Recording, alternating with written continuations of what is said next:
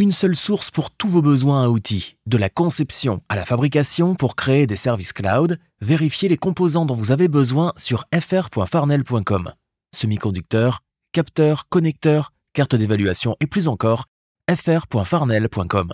Bonjour à toutes et à tous. Une équipe de chercheurs de l'Université de Washington a réussi à provoquer un état de torpeur chez des souris et des rats en utilisant des ultrasons pour stimuler une zone du cerveau qui régule la température corporelle et le métabolisme.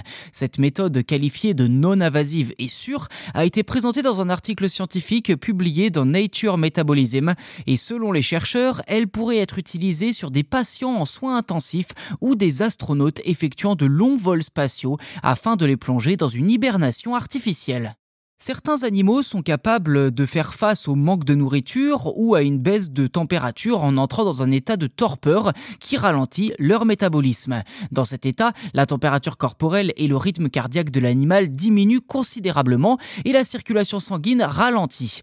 L'équipe de l'Université de Washington, dirigée par la professeure Hong Chen, a réussi, je cite, à induire cet état de torpeur chez une souris en utilisant un transducteur à ultrasons pour stimuler la zone préoptique de Fin de citation. En conséquence, la température corporelle de la souris a diminué de 3 degrés, son rythme cardiaque de 47% et son métabolisme s'est exclusivement appuyé sur les graisses.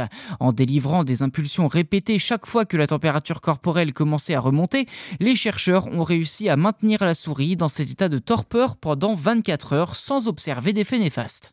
La même expérience a été réalisée sur des rats qui, contrairement aux souris, ne peuvent pas entrer naturellement en état de torpeur. La température corporelle des rats n'a diminué que d'un degré, mais les résultats sont prometteurs pour une utilisation future chez les humains. La professeure Chen déclare que nous pourrions envisager que les astronautes portent un genre de casque conçu pour cibler la région de l'hypothalamus et induire un état de torpeur. Fin de citation. Cependant, elle reconnaît que l'application de cette technique aux humains est encore loin d'être une puisqu'il reste encore à déterminer si des failles de sécurité peuvent apparaître.